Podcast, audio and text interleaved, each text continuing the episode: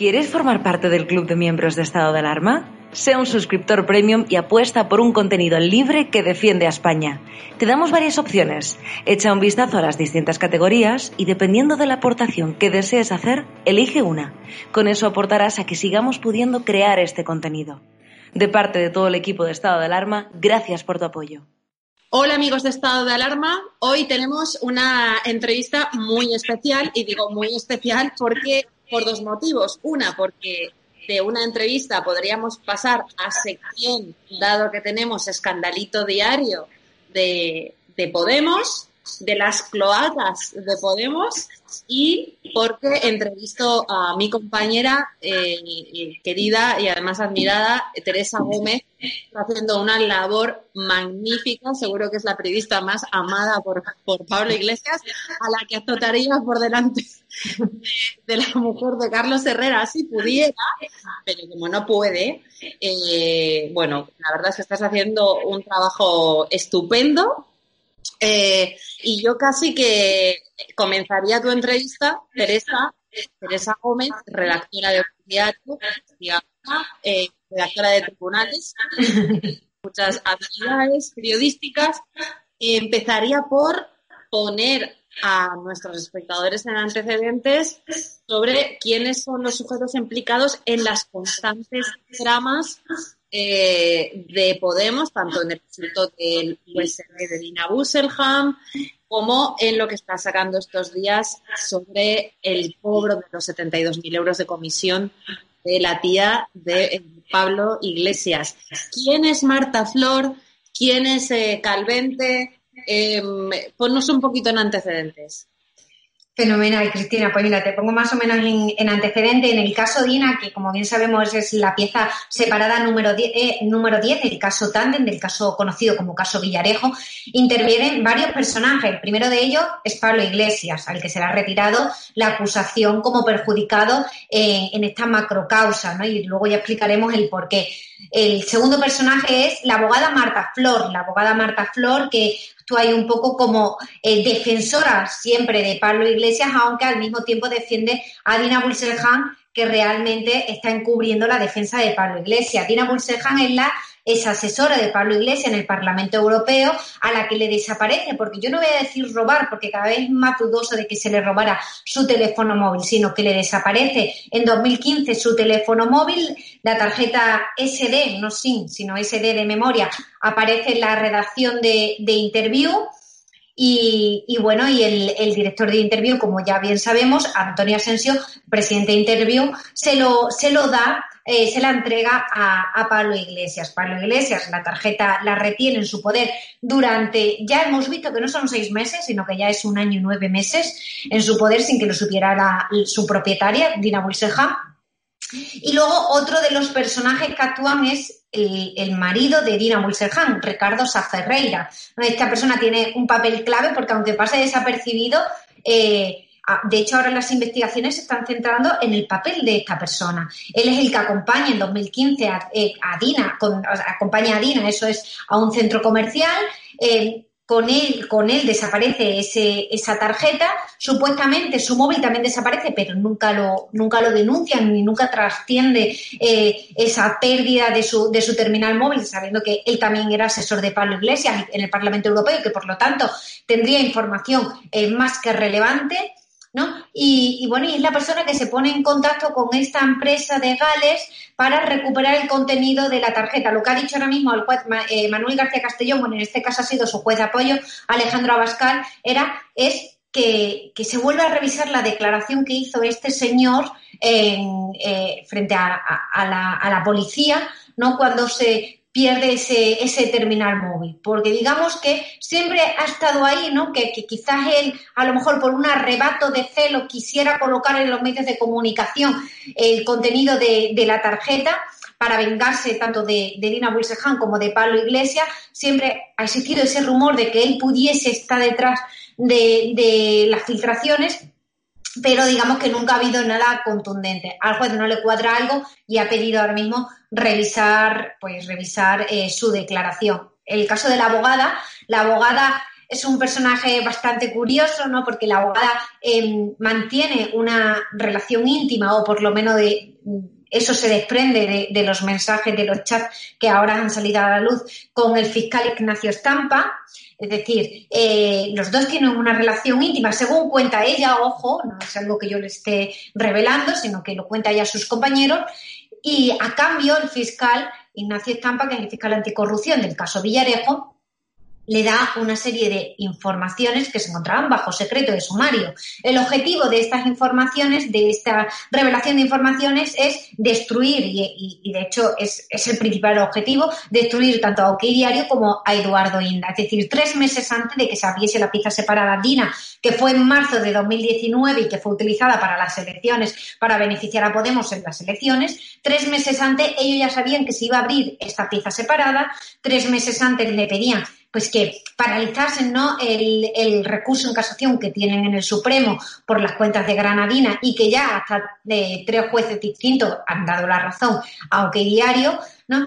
Entonces, como esta ya era la última bala, pues le sirvió como para paralizar ese, ese recurso y que a ver si había una última posibilidad de que ellos pudiesen ganar ese recurso, cosa que, que está claro que no, que no va a ocurrir porque es una ratificación más el recurso.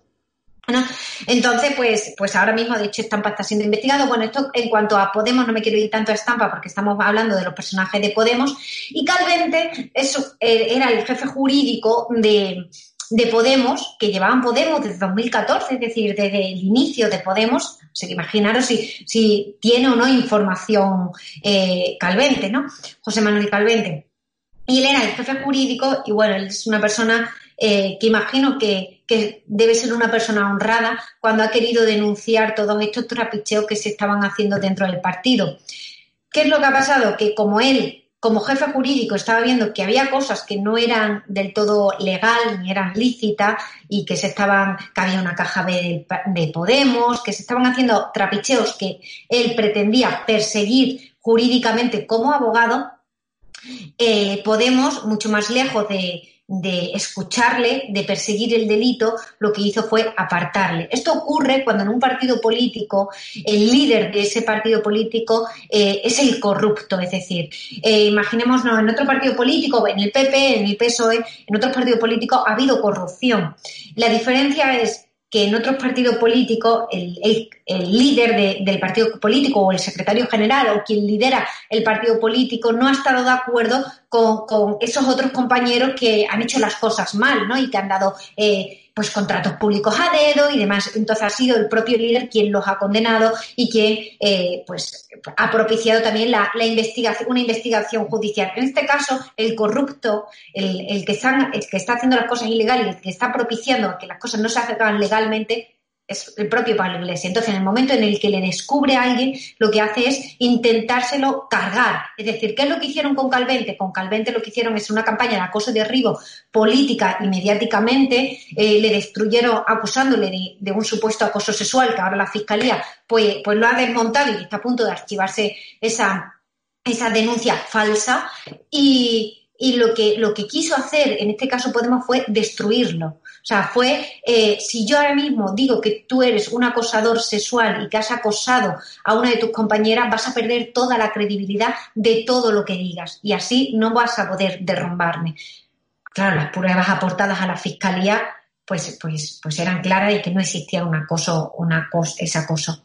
Para poner en antecedentes a las personas que nos están viendo ahora mismo, estos que utilizan una denuncia falsa de acoso o de abuso sexual eh, de una persona son los mismos que están legislando para que esa falta de presunción de inocencia y esa misma mecánica y esa misma estrategia eh, lleve a cabo en nuestra sociedad, con esas leyes de libertades sexuales de que auspició la ministra de Igualdad, la mujer de Pablo Iglesias, Irene Montero.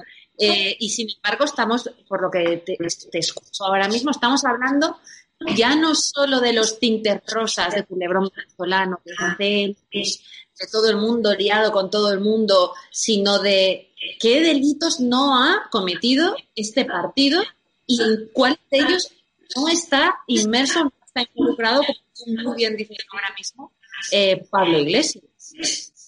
Eso es. Eh, es cierto que ha cometido todos los delitos que podría cometer un, partido político, el de organización criminal, es uno de los delitos que se, que se mencionan en la denuncia presentada por Calvente, porque tenemos que recordar que Calvente fue denunciado por Marta Flor, pero que Calvente también ha puesto una denuncia que de hecho mañana va a ir a declarar a los juzgados de, Plaza Castilla, porque un juez, el juez, el, titular de, de instrucción del juzgado de instrucción número 42, está investigando ya a, Podemos por malversación y por administración desleal, pero él añade, y, además de una manera eh, muy rigurosa en su, en su denuncia de eh, expuesta ante la Guardia Civil de Barcelona, que se inhibe en favor de los juzgados de Plaza Castilla, expone otra serie de delitos que están muy demostrados, ¿no? Eh, además que con, con, gran documentación, entre ellos el de organización criminal, el de financiación ilegal, eh, el de revelación de secretos.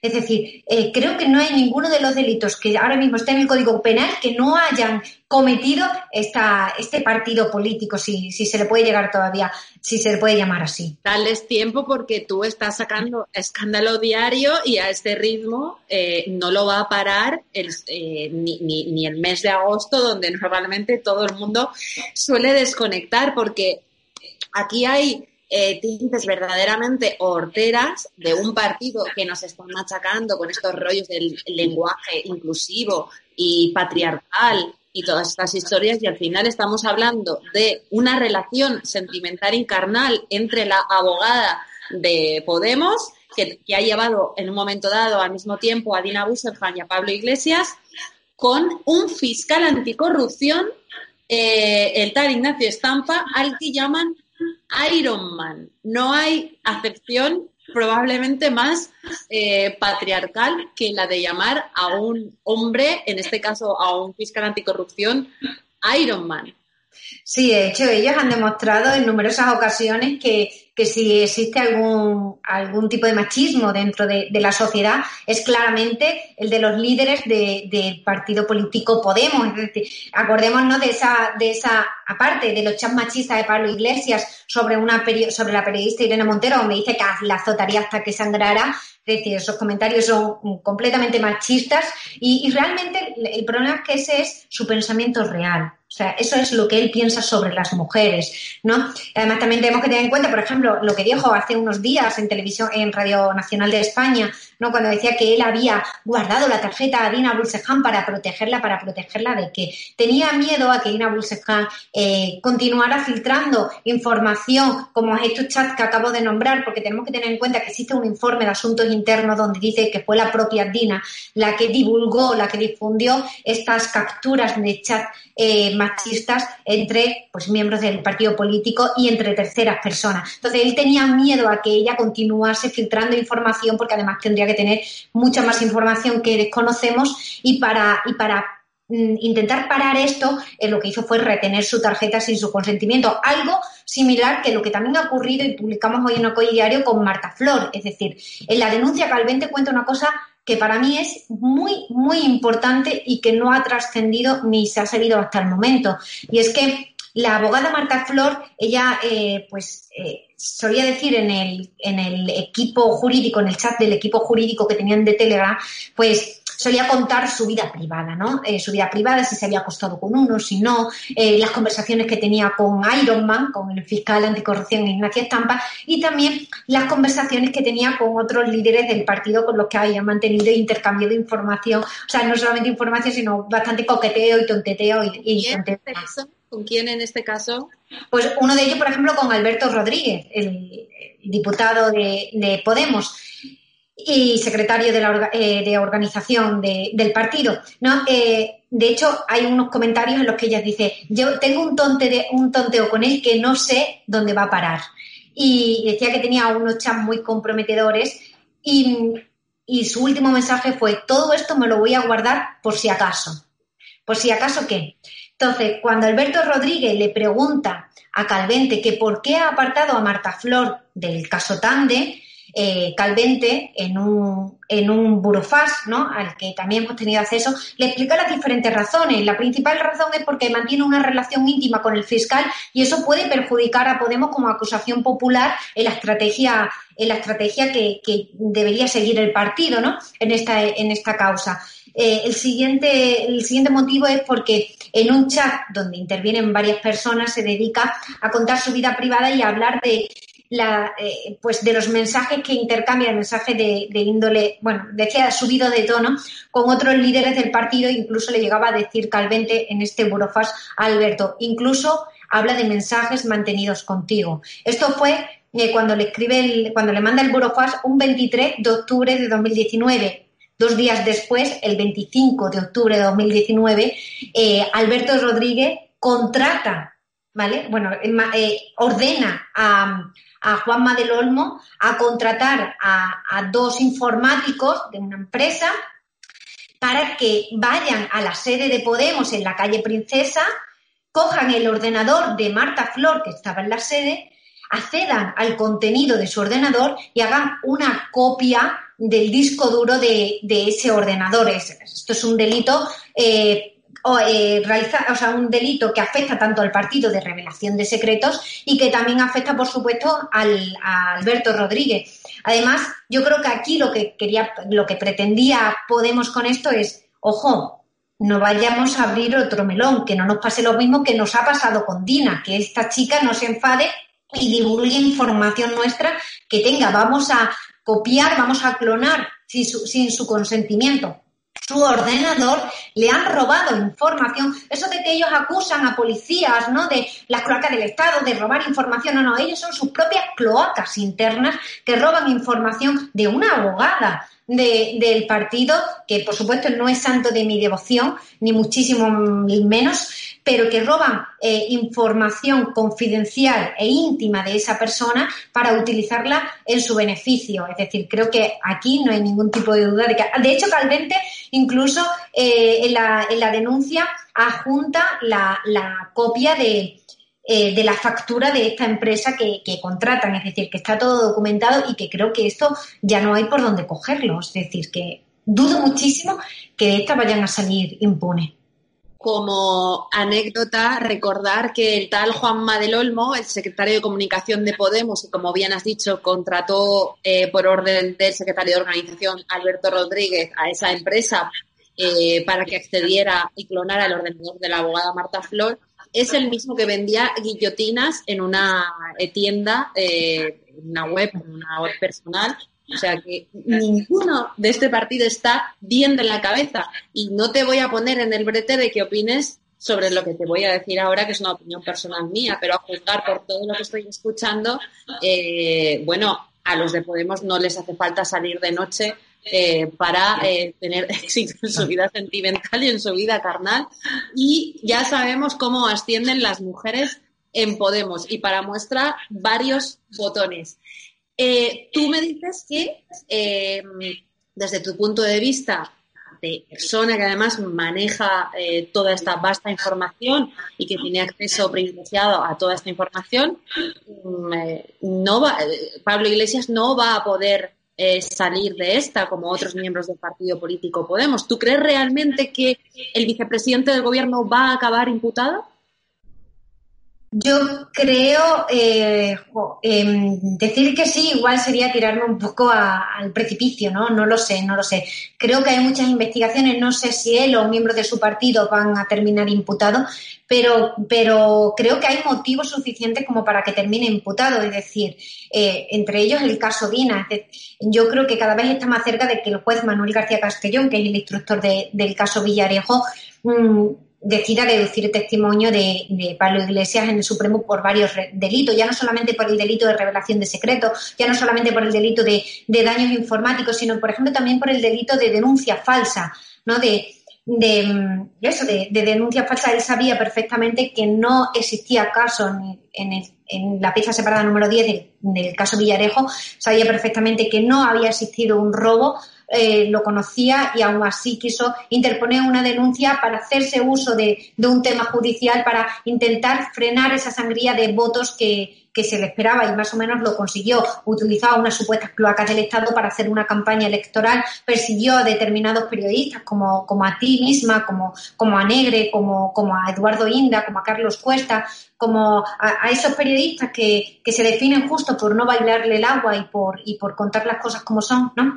Persiguió a una serie de periodistas para hacer campaña política y además utilizar un tema judicial para, para ello, que le vino, como ya digo, bien, porque si no ahora mismo seguramente que no estaría en la vicepresidencia del gobierno.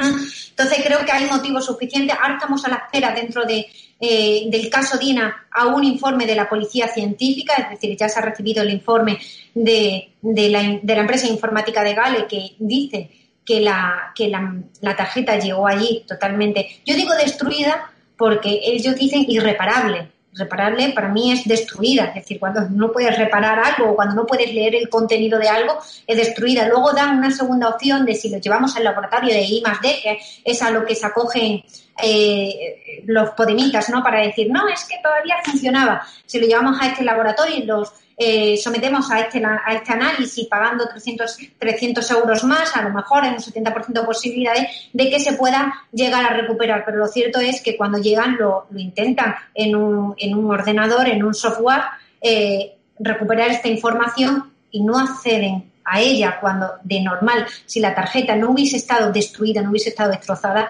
esa información sí que se podría haber recuperado. Ese es un, informe que es significativo, que es importante, pero yo creo que el informe, siempre lo he dicho, el informe que va a decidir si se imputa o no a Pablo Iglesias si se le lleva al Supremo por este caso, que ahora tiene otro melón abierto en el juzgado de instrucción 42, pero sobre el caso Dina es el informe que estamos esperando de la policía científica que va a determinar pues esto. Otra de las cosas que a mí me llama la atención y que no entiendo por qué no se ha hecho, si supuestamente ese móvil se robó en, una, en un centro comercial, ¿por qué no piden las grabaciones, las imágenes de ese día en ese centro comercial?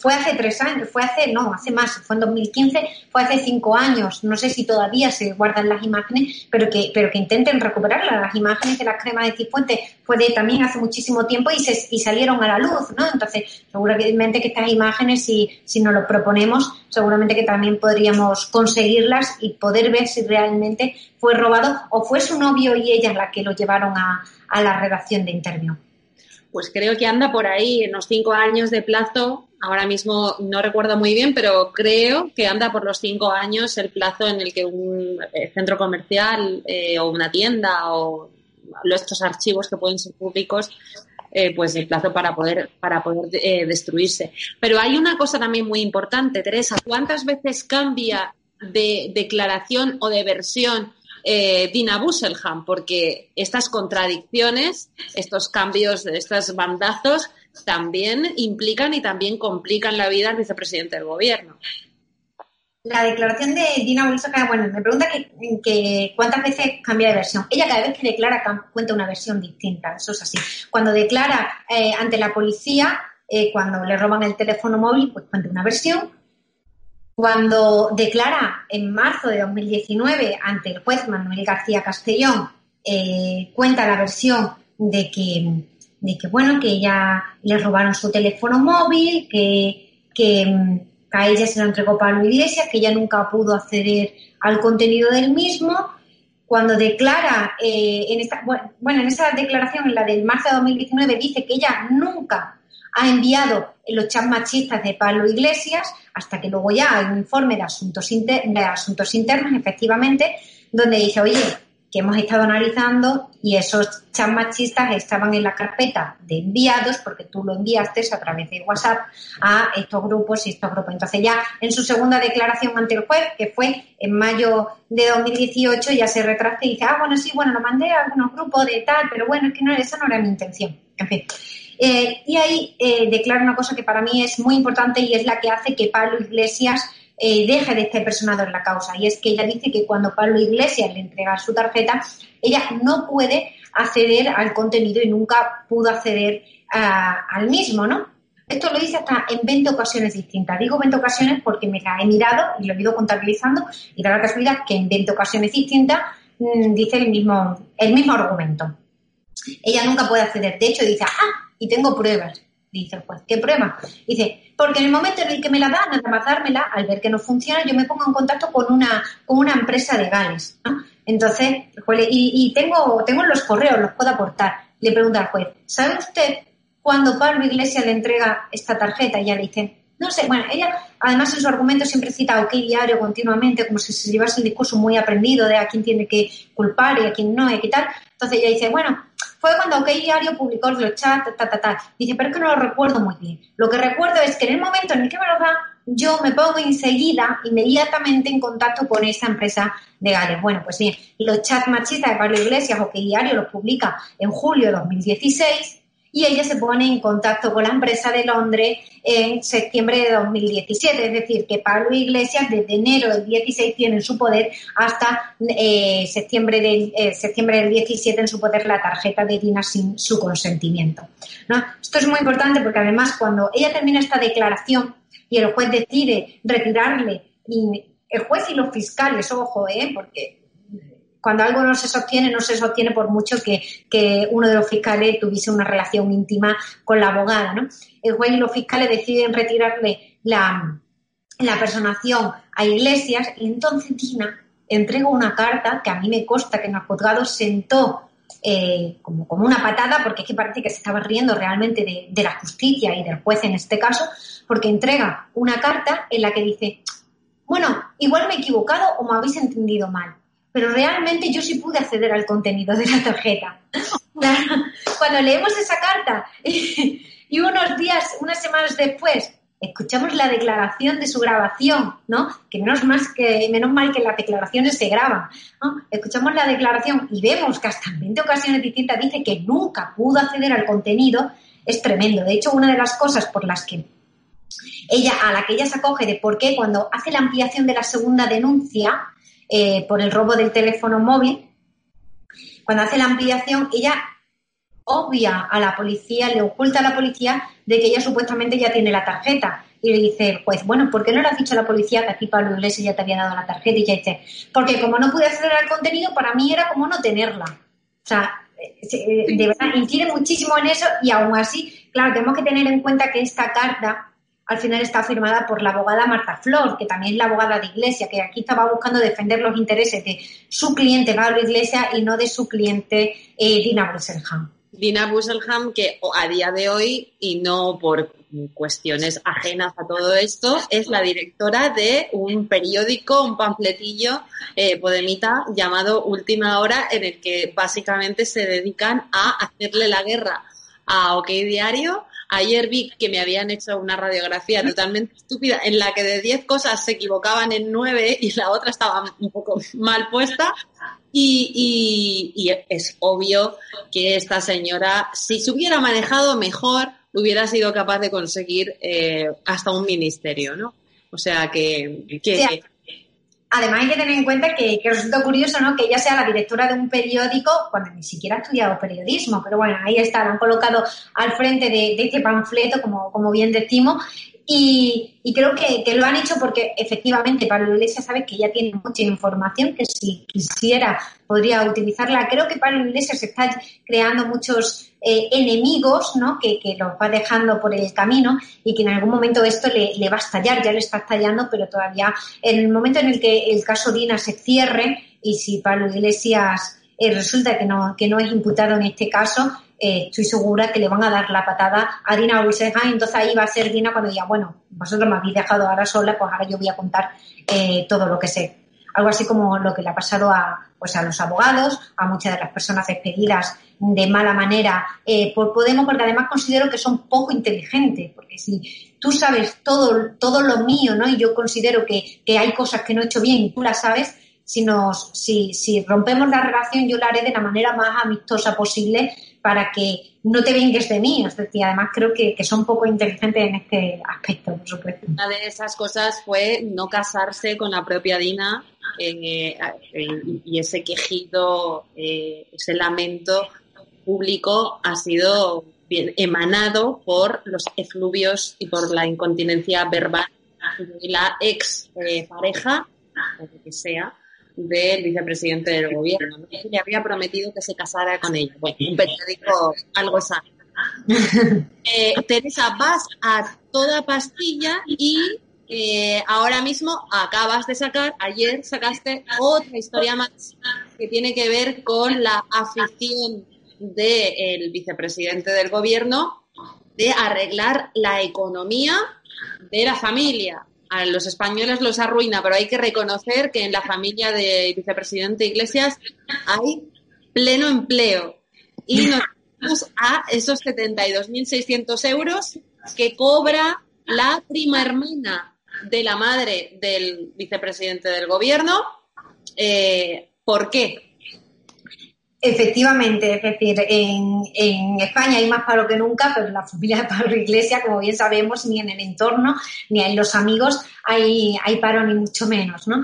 Y en este caso es porque, bueno, en la compra de la sede de, de, Podemos, de la nueva sede de Podemos, que todo se ha hecho de manera irregular, eh, dicho sea de paso, ¿no? Entre las obras, las licitaciones de las obras, que, comenzaron las obras antes de que terminara la licitación de los concursos, una cosa totalmente inédita, ¿no? que eso ahora te lo, te lo contaré con más detenimiento. Este caso es cuando estaban buscando una nueva sede para el partido, se tenían que mudar de la calle Princesa, donde están ahora mismo, porque están alquilados, que pagan alrededor de 12.000 euros al mes por dos plantas, y bueno, nos tenemos que mudar de aquí porque el dueño pues quiere, tiene otros planes y no quiere seguir el contrato fenomenal. Bueno, pues empiezan a ver edificios y dice Pablo Iglesias, oye, que yo tengo una, una prima, una tía, más bien prima hermana de su madre, tía de él, tía segunda de él, que tengo una tía que es agente inmobiliario, voy a preguntarle. Bueno, pues esta tía, entre eh, su cartera de, edificios, tenía el edificio en la calle Francisco Villa Espesa, que está donde Cristo perdió la bota, ¿no? Y es un, es un edificio que, que cuesta dos millones doscientos mil euros, eh, está muy alejado del Congreso y, bueno, y le, compraron esta... Nadie entendió la compra de este edificio, la verdad, porque no estaba ni cerca del Congreso, ni, ni parecía ser la oferta más económica, ni era la que más gustaba tampoco dentro de las bases del partido. Aún así, eh, el líder ordenó, no se sabe por qué, porque él no quiso contar, porque eligió esa sede, ahora ya se ha descubierto, pero en ese momento no, no se sabe por qué, él se enamoró de ese edificio y eh, compraron ese edificio. Una cosa muy relevante es que lo compraron a tocateja, es decir, a ver quién tiene dos millones y medios a tocateja para pagar ese edificio. Pues sí, no, no pidieron ningún préstamo hipotecario, no les hizo falta. Pagaron, eh, compraron este edificio y, lo que se ha sabido ahora es que la intermediaria era su tía. Eh, la que recibió, la cual recibió 72.600 euros por hacer estas labores de intermediación. ¿Qué pasa? Que como Pablo Iglesias no quería que se descubriese que Podemos había pagado 72.000 euros a su tía, lo que hizo fue lo siguiente. Bueno, o sea, lo ocultó de una manera que él pensaba que iba a ser imposible que eso saliese a la luz. ¿no? Lo que hizo fue a la, a la empresa eh, propietaria del edificio a la que le estaba comprando el edificio le dijo, vamos a firmar un contrato, al que nosotros hemos tenido acceso, vamos a firmar un contrato donde Podemos se compromete a que te da a ti un cheque de 72.600 euros, pero que tú se lo tienes que dar a Paloma Martín, para Paloma Pérez Marín. Vale, tal, pues el contrato se firma. ¿Qué es lo primero que hace? Ocultar el segundo apellido. Paloma Pérez Marín. Pérez Marín es un apellido compuesto. El segundo apellido es Turrión. Este, bueno, pues este lo, lo obviamos del contrato, no lo contamos, a ver si es que a alguien, a alguien se le va a encender la bombilla y decir, uy, Turrión. Esta chica que se lleva 72.000 euros y se llama Turrión de apellido, ¿no? Entonces, este lo ocultamos y cogemos el primero que como compuesto, pues así eh, pensamos que están, que están tontos los, los líderes y los, y los miembros del partido y pasa desapercibido, ¿no? Y, bueno, y, lo hacen así, es decir, esta empresa es la que le paga esos 72.000 euros a, la tía de Pablo Iglesias, pero que los recibe anteriormente de Podemos. Y todo ello por intermediar en, la compra. Es decir, me parece. ¿Qué año fue esto? ¿Perdón? ¿En qué año? Pues fue el, cuando se compró la sede, el mismo día que se compró la sede, el 2 de abril de 2018, cometiendo en este caso claramente un delito de administración desleal, además de estar, por supuesto, en contra del código ético de Podemos, que es un código que, quebrantan cada dos por tres y que según los beneficios pues van cambiando ese código ético, ¿no? Es decir, cada año hay un código ético distinto, pero aún así, aunque, aunque lo empiecen a moldar un poco a sus eh, chanchullos, se estaban quebrantando ese código ético que dice que si hay algún tipo de relación comercial entre, entre un miembro del partido y la persona que vende, el miembro del, del partido tiene que inhibirse de, la compra de, pues en este caso, del edificio que, se iba a producir. Estoy pensando que en 2018 ya había bajado bastante, el apoyo electoral ya había bajado bastante, creo que había perdido más de un millón y medio de votos. Si baja el apoyo electoral, bajan las subvenciones, llama la atención que dos millones y medio de euros se paguen a, tocateja. Ahora faltará saber de dónde ha venido ese dinero, si ha venido de Evo Morales, si ha venido de Maduro o si ha venido del régimen iraní. Eso sería otro, eso sería ya cerrar eh, perfectamente la cuadratura del, círculo. Es absolutamente magnífico. Además, fue una de las cosas por las que se quejaron también muchos miembros del partido de, bueno, ahora vamos a recibir menos dinero de subvenciones públicas y, nos gastamos dos millones y pico en, las, en una sede que está donde Cristo perdió la bota porque está en Ciudad Lineal super, muy lejos del Congreso de los Diputados, donde tienen que ir diariamente eh, pues los diputados y, aún así pues se gastaron ese dinero, como tú bien dices, eh, pues a tocateja, que eso sería otro, otro punto de investigar, ¿no? De dónde se sacó ese dinero. Bien es cierto que como el portal de transparencia, que ellos se defienden por ser un partido muy transparente y que todo lo cuentan y que, y que bueno, que eso es supuestamente lo que le diferencia de otros partidos políticos, el portal de transparencia lleva sin actualizarse más de dos años y medio. Bueno, impresionante. Em, esto no va a parar, no obstante, y tú me corregirás si es así o si no es así, eh, y estás, sigues trabajando todavía en más asuntos que van a ir saliendo en OK Diario a partir de, mañana, si no me equivoco. Eso es. Mañana sacaremos nuevas entregas, tendremos nuevos, nuevos chanchullos ¿no? realizados por Podemos y, y por su líder Pablo Iglesias y ahí seguimos trabajando en esos temitas. Bueno, vamos a tener que ponerle un título a esto, tipo pasión de pasión de modernitas o algo así, no lo sé, pero eh, a este paso seguiremos o veremos a eh, al vicepresidente del gobierno esquiando en, Suiza eh, como Bárcenas. Bueno, pues muchísimas gracias.